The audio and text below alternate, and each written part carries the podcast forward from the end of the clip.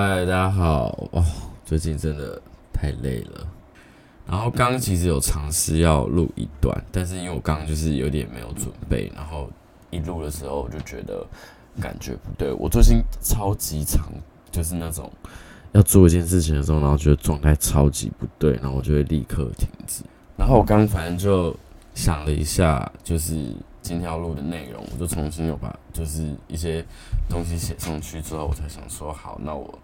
重新再尝试录一次看看。好，反正不管怎样，我今天就是得把这集录完，所以就是，而且就是月亮射手啊、摩羯啊、水瓶、双鱼的人，应该已经等了两个礼拜了。我想说，如果今明天不准时，也不是不准时，就是我明天没有如期上片的话，不是上片，我没有如期把节目上上去的话，应该会有可能很少数人会恨我，所以我想说，嗯，那我现在就是还是赶快把这集录完。就是赶快解脱这样。好，然后反正今天就是从月亮射手开始讲吧。我我觉得今天这一组很妙，就是我月亮射手、月亮摩羯、水瓶跟双鱼的朋友其实都没有到非常多。就是我收集两本书，没有像比如说上一集的月亮天蝎可能有一整排，可是这里面都会有几个跟我关系特别密切的人，然后就是从他们身上就会看到很多哦。因为他们的这个特质是长在月亮上面。好，来第一个就是月亮射手。我的月亮射手的朋友都会让哦，太阳射手也是，他们都会有某一些哦。可是月亮太阳射手人比较容易惹火我。月亮射手人是有些时候就是。月亮射手的人是真的，就是你跟他们出去相处起来，就是你们会觉得很轻松，就是他们也不会跟你在那边讲一堆废话，然后他们也，我上面遇到了这几个人都不是什么太严肃的人，当然每一种个性都有，但是他们跟他们相处上面，你不会感受到很严肃的那个氛围，所以其实跟他们相处是很轻松的。可是为什么他们还是会惹到我呢？因为有些时候跟他们讲。就是因为太轻松了，有些时候在跟他们讲重话，或者是有些时候在跟他们沟通某些事情的时候，他们很喜欢避重就轻，而且会有逃避问题的倾向。就就我觉得月亮射手人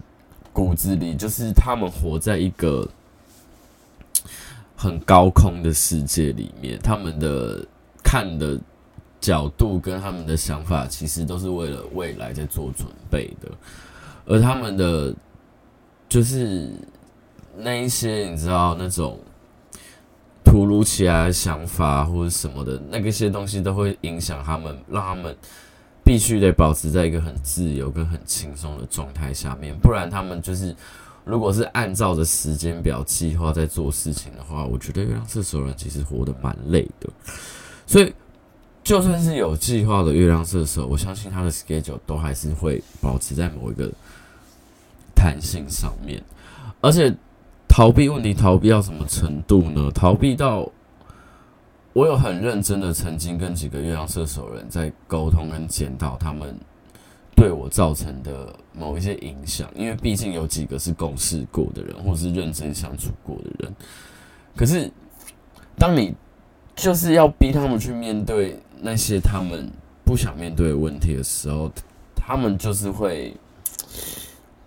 我很少看到月亮，我很少看到射手特质这样的人生气，但是在那个当下，我是真的有感觉到他们其实有是有在不爽我去逼他们面对这个东西的，所以他们认真的要学会跟自己相处，并且就是认知到自己个性上面其实有一些。呃，可能跟别人，可能是会影响到别人的地方的时候，通常都要到很久以后，所以你就知道，当这个问题发生的时候，对于这这些惯性逃避但又无法逃避人，哦，那个痛苦程度之大的。传统来说的话，其实射手特质强人，他会有某一些程度的幸运跟机会，但是你没有在。该把握的时候好好把握，你把这个东西浪费掉了之后，有些时候命运就是会逼你去做一些调整，或者是就会让某一些东西反噬到你的身上来。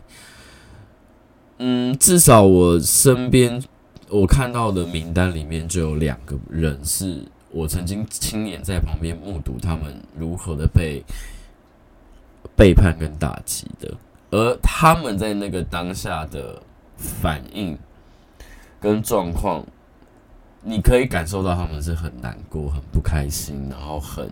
愤怒的。可是他们把那个情绪放在后面，他们表达出来的样子就是我不在乎啊，就这样啊，就是那他们就变得不重要，这也没什么大不了的啦。然后我就会觉得，啊，你们又不是真的这样想。然后就让我有时候就很想要把这些人骂醒，但是大多数时候，其实他们在面对很多事情的时候，他们是真的又拿得起放得下的。我觉得可能就是有些时候就是 maybe I don't know，就是可能是啊，反正这个问题就已经促成，或是这个状况就已经这样了，那就放下吧，就让他去吧。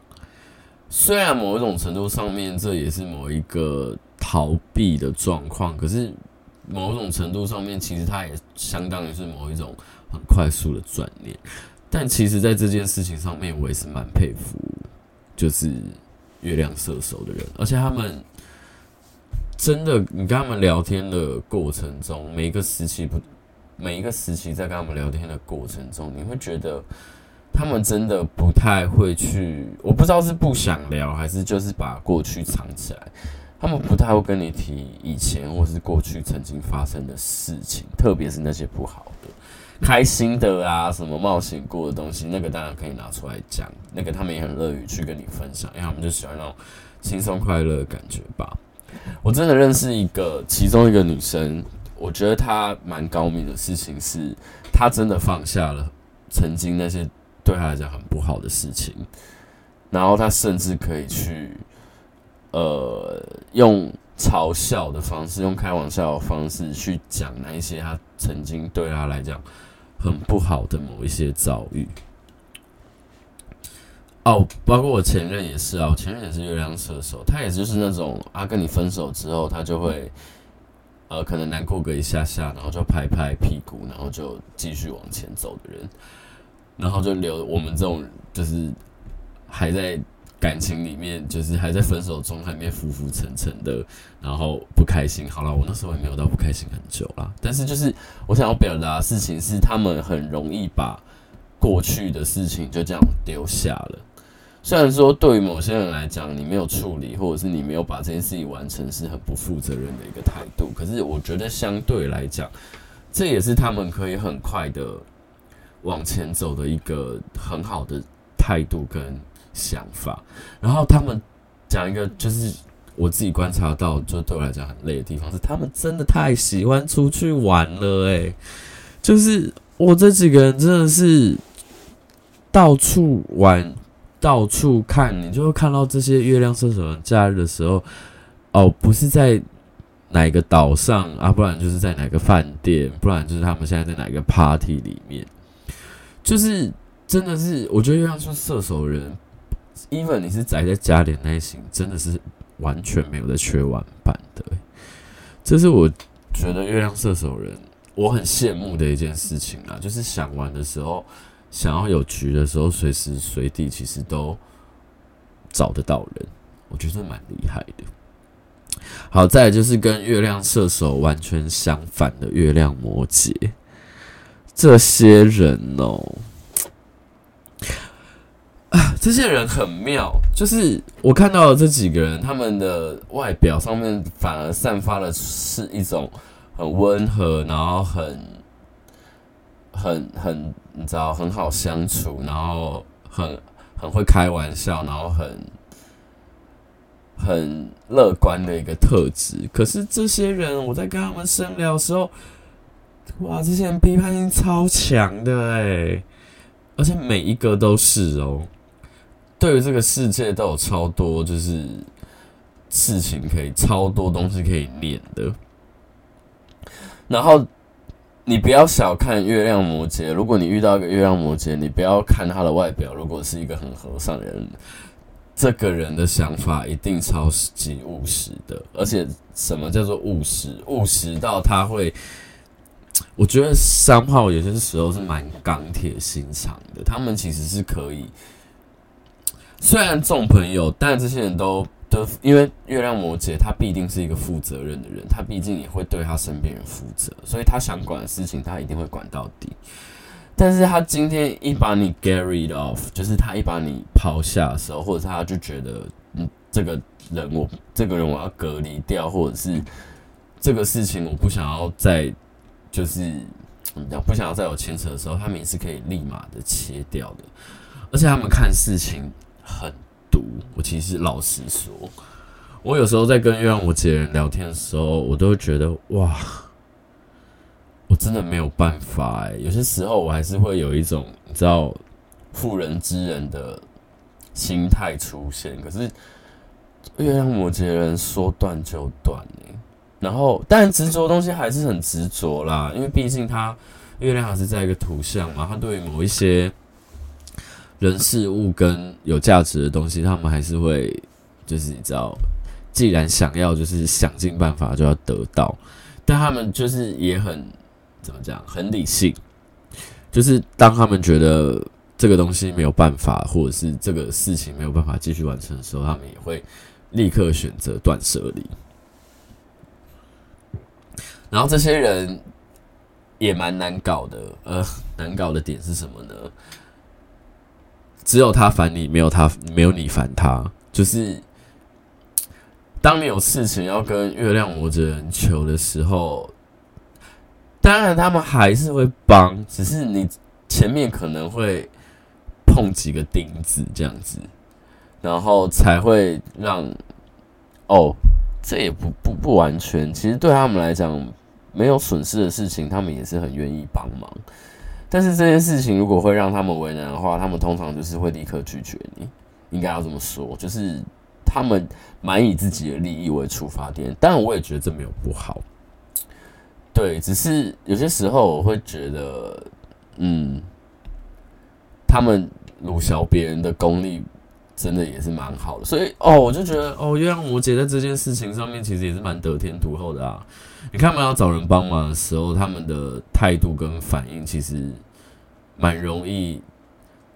找到人家帮忙的，因为他们就是当然，当然前提，因为他们是摩羯，所以当然前提是他们那个负责的态度，他们还是会可以自己完成的事情，他们就不会麻烦别人，这是一定的。可是当他们有他们有开那个口的时候，通常百分之八十他们都会找到人帮忙。也可以达成这件事情，所以有有些时候我就会沦为你知道月亮摩羯的朋友的小工具人。毕竟因为他们会来找我的事情，因为月亮摩羯的人这几个人其实都是他们连在呃谈论感情啊，或者是谈论心情情绪的时候，他们也是相对用一个理性跟压抑的方式去存在的。他们会觉得啊，我现在很不开心，那他们就会，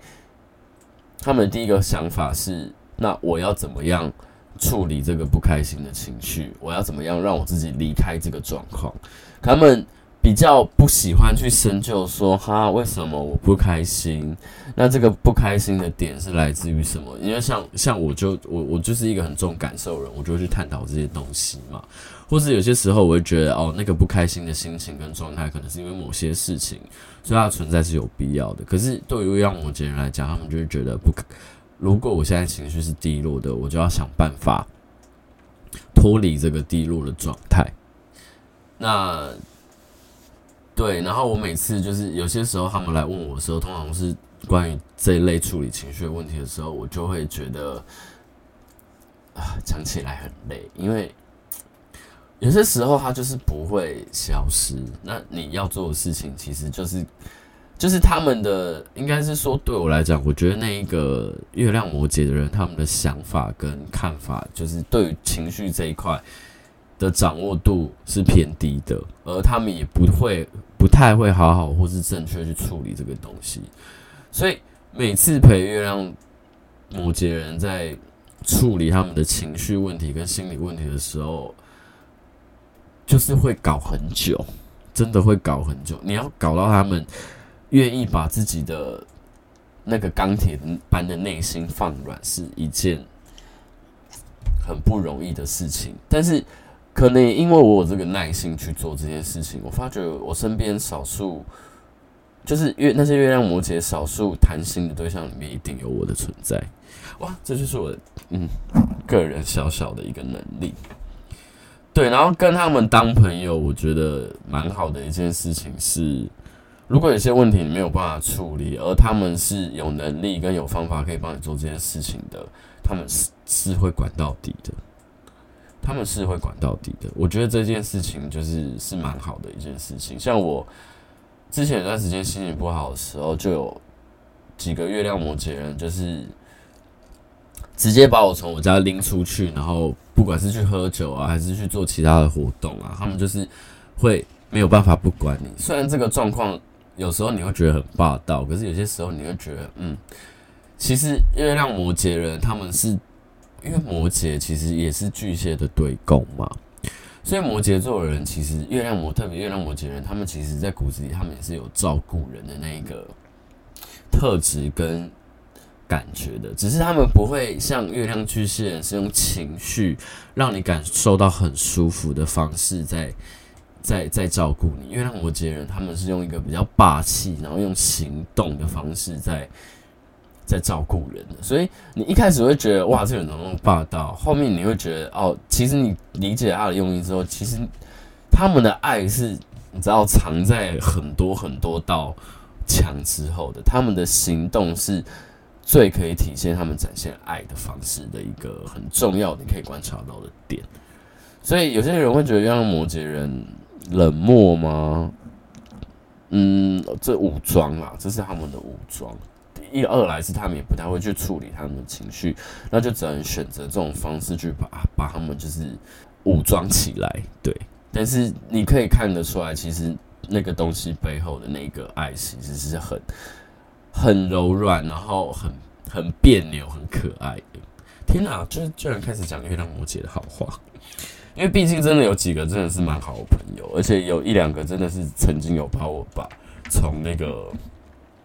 地狱深渊里面硬是拖出来的人，就是很感谢这些月亮摩羯的人。再来就是我阿本人，我本人月亮水瓶。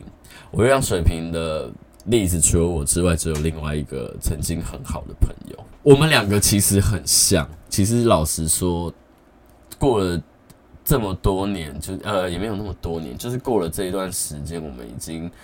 没有交集很久。除了我之外，另外一个这个月亮水瓶的朋友跟我曾经非常的好，我们的想法、价值观或是什么的，其实是非常顺畅的。我这边也跟大家就是说一件事情：如果你在如果你在找相处的朋友，甚至是对象，或者是你是想要发展长久的关系的话，月亮合不合这件事情蛮重要的。那月亮合不合的意思是什么？第一个就是你的月亮是同一个星座的人，比如说我跟我的那个朋友，我们都是月亮水瓶，那我们的相处一定是最有默契、最和谐的。那再来的话，至少月亮要在同一个元素里面，比如说你们都是月亮火象的，都是月亮水象的，或是都是月亮风象的，或是都是月亮土象的。再来的话，可能就是你的太阳跟月亮是同一个星座，比如说我是月亮水瓶，那对方是太阳水瓶，那这也是其实是某种程度的和谐。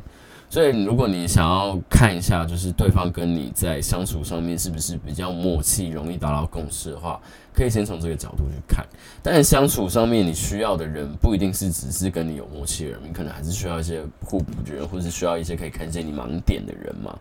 那这都是不同的组合跟看法，那就是之后如果有大家有兴趣的话，就是再再再跟大家聊这件事情。好，那回到月亮水瓶，我觉得我自己的我自己观察我自己月亮，因为因为我其实不是很好观察这件事情，是因为我的太阳跟月亮都在水瓶座。而且我的太阳跟月亮其实是非常紧密的合在一起的，所以我其实不太容易去观察到我的月亮特质是什么。但我觉得我有几个蛮大的重点，是我自己在私下相处的时候非常 care 的。我觉得那个对我来讲，就是称之为可能是月亮水平的特质。好，第一个就是我觉得我非常需要空间。就是我是一个非常需要独处的人，我甚至认真的说，我觉得我独处的时间应该比我遇到人的时间多蛮多的，而且我每天都有一定程度的，就是额度，我可以跟人家聊天的那个额度，因为对我来讲，对很多人来讲，跟别人聊天交流是一个。可以获得灵感，可以获得能量，或是可以获得疗愈的的一个怎么讲？一个方式。可是对我来讲，对跟别人聊天这件事情，对我来讲，不管是跟谁，其实它都是某种程度上在消耗我的能量的。因为我是一个，这也是月亮水瓶的另外的特质啊，就是月亮水瓶人其实就是所谓的社会观察家。他们其实就是在面对人群跟接触人群的时候，他们就是自然而然的会抽离在一旁，然后去去呃观察这个世界。所以你要看，其实有月亮水呃有水瓶特质强人，他们通常都呃带有某一点点的抽离的特质，你会觉得这个人好像有一点距离感，可那个距离感并不是。很凶的那种，防备心很强的，不是他就是会让你觉得哦，这个人在这个空间里面，可是他好像不是真的属于这个空间。我觉得这是水瓶的一个蛮特别的特质啦。然后水瓶特别月亮水瓶人一定都会有自己的生活步调，所以非常不喜欢被打扰。我必须认真的说，就是你不要硬去。闯入一个月亮水瓶人的生活里面之后，然后硬要逼他去配合你的 schedule，然后配合你做事情什么什么什么。其实我觉得这对月亮水平来讲是一个很严重的能量的干扰，至少对我来讲是这个样子。所以如果有一些东西需要调整跟配合的话，你当然可以事先去跟月亮水平人沟通或是讨论，但是你不要很突然就是怎样怎样的，或者是哦讲好的事情。比如说讲好时间点，该什么时候出现的时候，你没有出现。今天如果这个东西前提它是一个很轻松的聚会或者什么的啊，大家可能就是呃到呃出席的时间比较 random 一点的话，那我觉得倒还无妨。因为我觉得月亮水瓶在，特别是在处理跟外界很多事情的时候，它是需要先被沟通跟先被告知的。对，因为。他有自己的生活步调嘛，那他需要这样子被先告知跟先被沟通过后，他才可以去根据这个东西去安排，就是怎么去调整他的东西。嗯，因为老实说，我们平常自己独处的时候，我就可以找很多事情做了。我那个月亮水瓶的朋友其实也是，然后其实我。好，讲另外一件事情好了，就是我觉得月亮水瓶人是非常好的谈心的对象。我好像在夸我自己，但我真的觉得我跟别人谈心的这个功力其实蛮强的。为什么呢？因为我们天性就抽离，而且我们天生就冷静，我们是可以跳脱事件的本身出来，去很理性的去观察、分析，跟就是跟别人讨论的，所以。当别人在跟我们谈心的时候，我们除了就是可以站在这个事件的中心当一个聆听者去理解对方的情绪之外，我们可以抽离在这个东西之外，很冷静的去哦去聆听对方在这件事情上面，他如果需要给一些建议的话，我们会有我们的看法跟观点。嗯，我觉得月亮水瓶人通常都蛮有自己的看法跟观点的，这也造成其实我们在。这个社会上面其实是比较小众的。哎，我真的是到，我真的是到年纪很大之后，在跟很多人聊天的过程中，其实我才很认真的发觉，哦，原来我的习惯看的东西，我喜欢的东西，或者是我会做的、从事的活动，其实，在大部分人的眼中里面是非常小众的。比如说，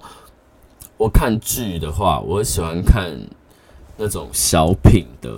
然后温馨的、会感动人的剧嘛，这是跟我人设超级不符合的。可是，然后我在听音乐的时候，我当然也会听。比如说，大家大家如果了理了理解我，就是有在 follow 我的话，就是大家也知道我其实很喜欢 K-pop 嘛。啊，我听 K-pop 时间也很早，我大概在高中、大学的时候就开始有听 K-pop 习惯了。然后那个时候在那个时间点，因为中台韩台韩的关系不是那么好的时候，我听 K-pop 这件事情是我是讲出来会被人家被人家笑的那种，但是我就觉得啊，我就喜欢呢、啊。然后还有比如说。我之前在阿盖的节目聊天的时候，他也一直说他觉得我看剧的品味很怪，听音乐的品味也很怪。对，因为我也会听，我因为除了 K-pop 之外，其实我也很爱听韩国的独立音乐。然后我觉得到现在为止，你知道，因为水平时代来了，大家开始渐渐的真的是会分众之后，我们这种本来就非主流人，其实也慢慢的就是在融入这个社会。但是在以前。小时候，其实我发觉我很多，包括我以前跳舞的时候，我喜欢的也是那种小众型的舞蹈风格。我跳的也是比较少人在跳的 house，在那个时代啦，对啊。好，这个就是题外话，就是想要跟大家说，月亮水瓶人就嗯，品味很独特啊，对啊。然后真的是，我觉得我们真的是什么都可以聊，诶，就是不管你今天。我觉得我们跟月亮双子都是不同程度的、不同程度的可以聊天。我觉得月亮双子是他对每一个话题都充满了好奇心，所以他可能可以问很多的问题，然后从中去那个分析跟理解。可是我们月亮水瓶人是我们会站在一个比较不同的角度去跟别人聊天，所以我们可以给出。很多不一样的想法跟见解，我觉得这是月亮水瓶很厉害的地方。因为像我自己的，很多时候我们在处理事情的时候，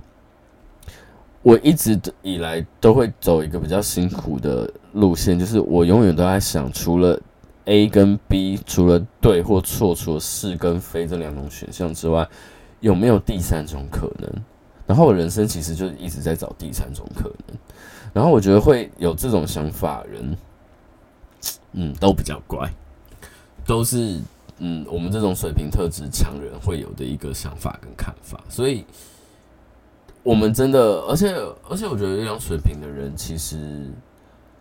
真的在很多时候，他的价值观或者是想法上面其实是很开放的。我个人标准最后名就是啊，都可以聊啊，啊，只是如果牵扯到我自己的事情，那就是看我要不要听而已啊。但是要聊都可以聊，我觉得大家，我觉得我真的，我我是真的就是这么开放，而且我甚至觉得有些时候跟别人聊天，聊到没有共识，那其实也是一种共识。我们彼此知道我们在这件事情上面是没有共识的。那就 OK，那那其实对我来讲，那就是一个可以被接受的状况，所以我不会去据理力争，就是说什么一定要要变到我赢或者什么的。然后，因为我在写月亮水平的时候，就一直在写优点，我好像没有写到什么缺点呢、欸，可能就是很不会处理自己的事情吧。我觉得月亮水瓶人因为抽离。对自己的人生也很抽离，所以那时候我在看我自己的角度的时候，我有时候反而不知道我真的想要，或者是内心，我有时候会有一点不小心又去分析了我自己，然后就不小心选了一些选择是我觉得应该要这样选的东的的选项，但是。其实我内心真的想要的，我我可能有些时候是事后我才发觉，哦，我内心真的想要的不是这个。可是我当时的确是用了一个分析的方式在做选择。其实这也是有些时候蛮困扰我的，就是我人生有些时候蛮容易后悔的。对啊，然后月亮水瓶哦，有没有难搞的地方？有啊，被打扰的时候就是会很凶啊。而且月亮水瓶的人，嗯，凶起来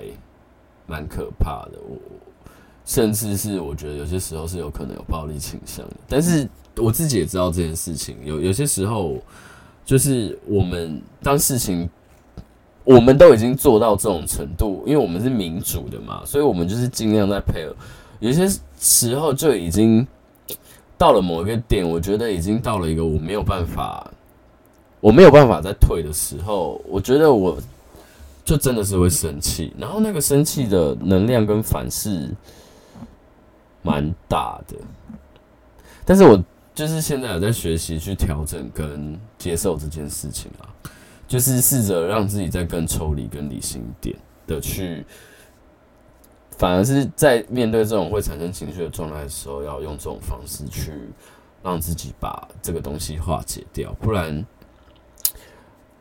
嗯，的确有些朋友看到我生气的时候，他们是有吓到的，就是觉得哇，为什么情绪反应可以这么大？而月亮水瓶人也蛮不爱解释的，这也是我们的一个坏习惯啊。我我觉得就是，因为我觉得我因为我们就是社会的旁观者，我觉得大家我我我们有一个对社会有个误解是，既然我们自己的我自己都有一个对事情判断的角度跟能力的话，我们就觉得这个社会大部分人应该都会有吧，啊，殊不知就是没有，所以我们就会很倾向就不想去解释这些事情，因为我觉得大家如果明辨是非的能力的话，有些东西你自己观察过后，你自己大概就。可以理解了，那我我何必去解释呢？你觉得是对就是对，你觉得是错就是错，我也我也没有办法去干涉太，我也没有办法去干涉你的想法，那就让他去。只是就是有些时候我就觉得，那你你把你的想法留在你的心里就好了，真是不要来烦我。好了，讲太多了，最后一个就是月亮双鱼了。月亮双鱼的这一群人。真的很贴心诶，而且他们的贴心是当下你不会发现，是事后你再回想刚刚发生的过程中，你才发觉哦，他在那个过程中就是突然显露了一个很贴心的状况。比如说阿该，阿该就是月亮双鱼，阿该，你你们不要看。因为很多我我我相信很多听众其实是从闺蜜该叫那个节目来的。你们不要看阿该，其实在节目上面他的批判性很强，他的呃人很活泼，他好像是一个很怎么讲，很积极乐观的人，然后很以自己为主人，完全没有，他其实非常贴心。就是很长时候我在跟他录音的时候，其实我在回去。听完节目的时候，我发觉到他其实，在那个过程中，他是有非常的照顾我的。他其实是为了确保那个节目是顺的，他他其实是会去呃观察某一些来宾他他的反应，而去调整他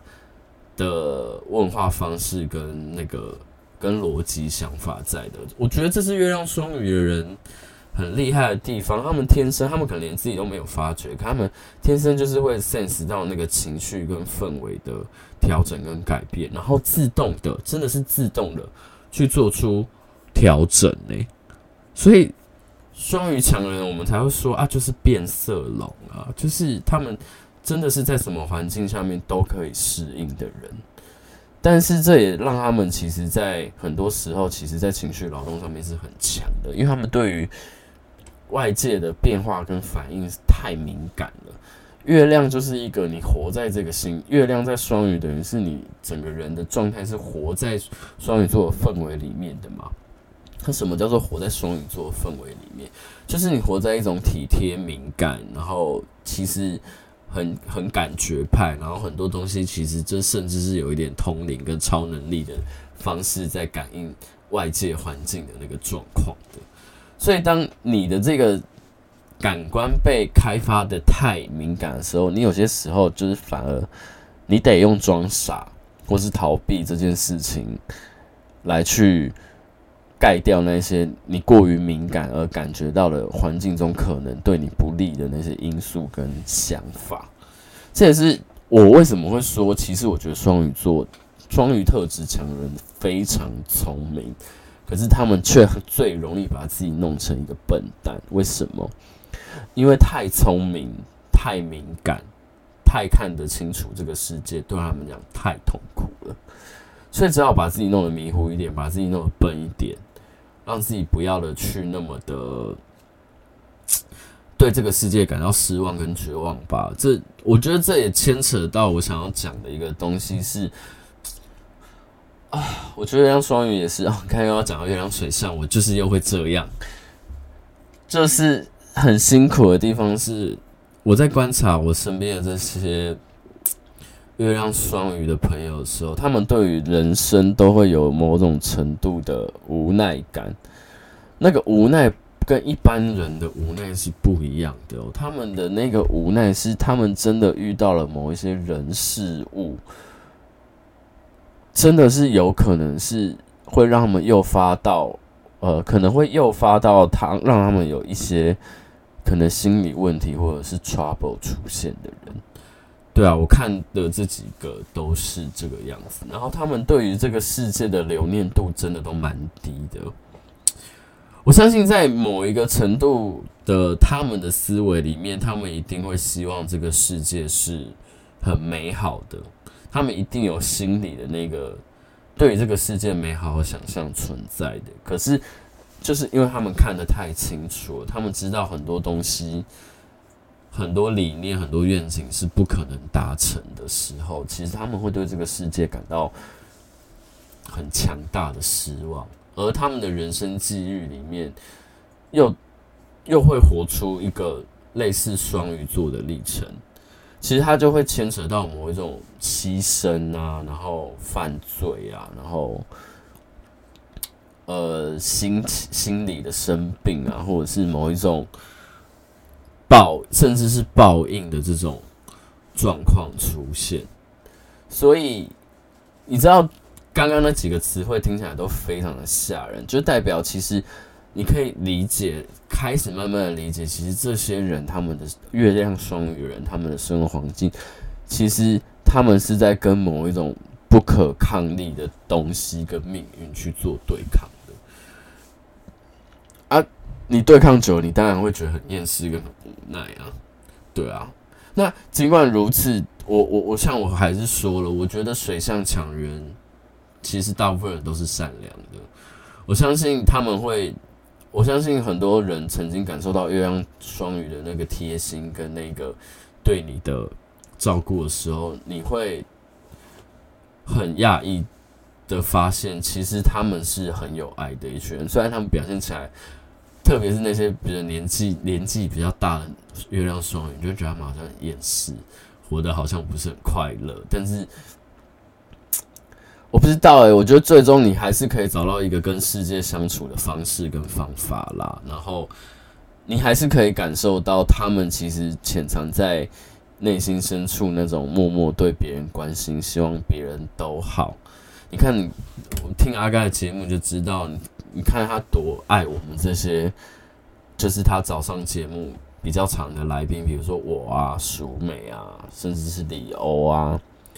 对啊，他其实是保持着一个很深的东西，其实他是非常感谢我们去上他的节目，他也非常珍惜他身边的这些呃缘分的，对啊，虽然说他表面上他说他不相信什么因果轮回，或者是哎，他有讲吗？其实我也忘记了，反正他就是一个比较人定胜天的人，因为他觉得，这这这也是我觉得他月亮双鱼的某种程度的体现，就是因为命运对他，连我在旁边听，曾经听到他的故事，我也觉得命运对他实在是太不公平了，所以他必须得让自己坚强到某一个程度，他觉得他自己有办法去战胜这个命运，他才有办法。维持那个信念，而好好的去活着，不然的话，其实对于他来讲，我觉得人生是苦的，是是充满苦难的。对啊，但是这样讲好像又变得很沉重，但我其实想要说的事情是，即使月亮双鱼的人，他们在人生中遇到很多的不开心，或者是会有一些逃避的想法的时候，我觉得是非常正常的。可是他们最终还是会愿意去找到生命中的光辉，然后保持那些东西，继续往下活着。所以我觉得月亮双鱼人就是使命感应该是蛮强的啦。突然话题越扯越远，但是就是对啊，如果你身边有一些月亮双鱼的朋友，是真心的在帮助你，或是呃待你好的话，请好好珍惜，因为他们真的是用尽他们的力气在呃跟别人相处了，我只能这么说，对啊，对啊，然后终于。花了三周的时间把十二星座的月亮全部讲完了，然后本来是想要好好的、轻松的去讲一下我身边的这些月亮星座在各个十二星座的朋友们，就讲到后来又变成一次充满分析的一集。我到底要什么时候才可以跳脱这种爱分析的习惯跟身份呢？而且我就有时候就觉得这样讲讲，会不会到后来又太严肃，大家又不是很敢听？而且我今天刚讲完这一集的时候，就突然觉得有些东西好像不是讲很，我觉得讲讲的好像太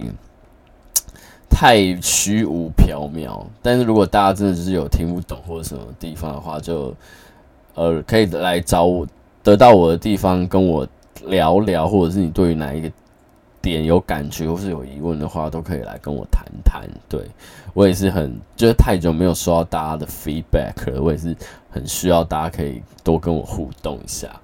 对啊，然后再来后面几集，应该就是会是往一个比较轻松跟比较叫家庭家常的方向走，然后大家可以期待一下。